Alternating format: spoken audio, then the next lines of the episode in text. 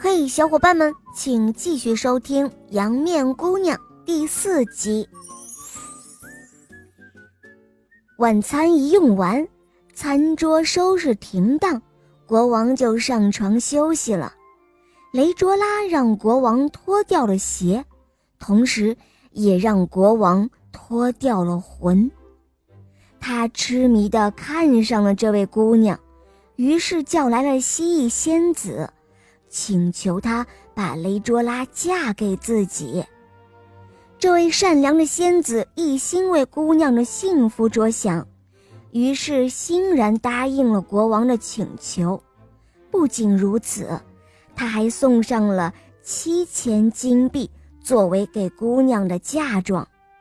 国王很庆幸自己得到了雷卓拉，并在他的陪伴下准备启程回宫。可是雷卓拉对仙子为自己所做的一切却毫无感激之意。一见姑娘这么不知恩，蜥蜴仙子决定要惩罚她。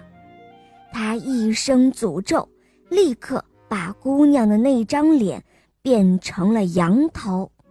刹那间，雷卓拉漂亮的小嘴像羊嘴似的凸了出来。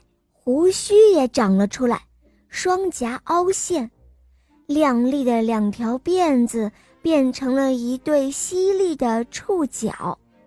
回头一见他那般模样，国王失声痛哭了起来，高声的叫道：“哦，我的天哪！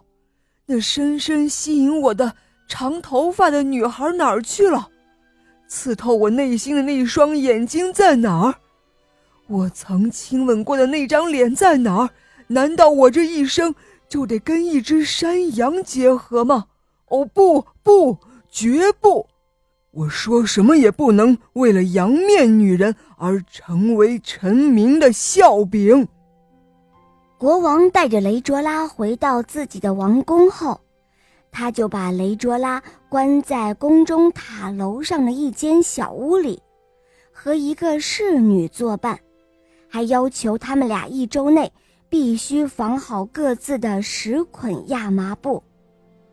侍女听从国王的命令，立刻动起手来。她先是把亚麻理好了，然后绕在纺锤上，接着坐在纺轮前勤恳地纺了起来。到星期六的晚上，她就把自己的活干得差不多了。可是从小在仙宫里娇生惯养的雷卓拉，却什么也不会。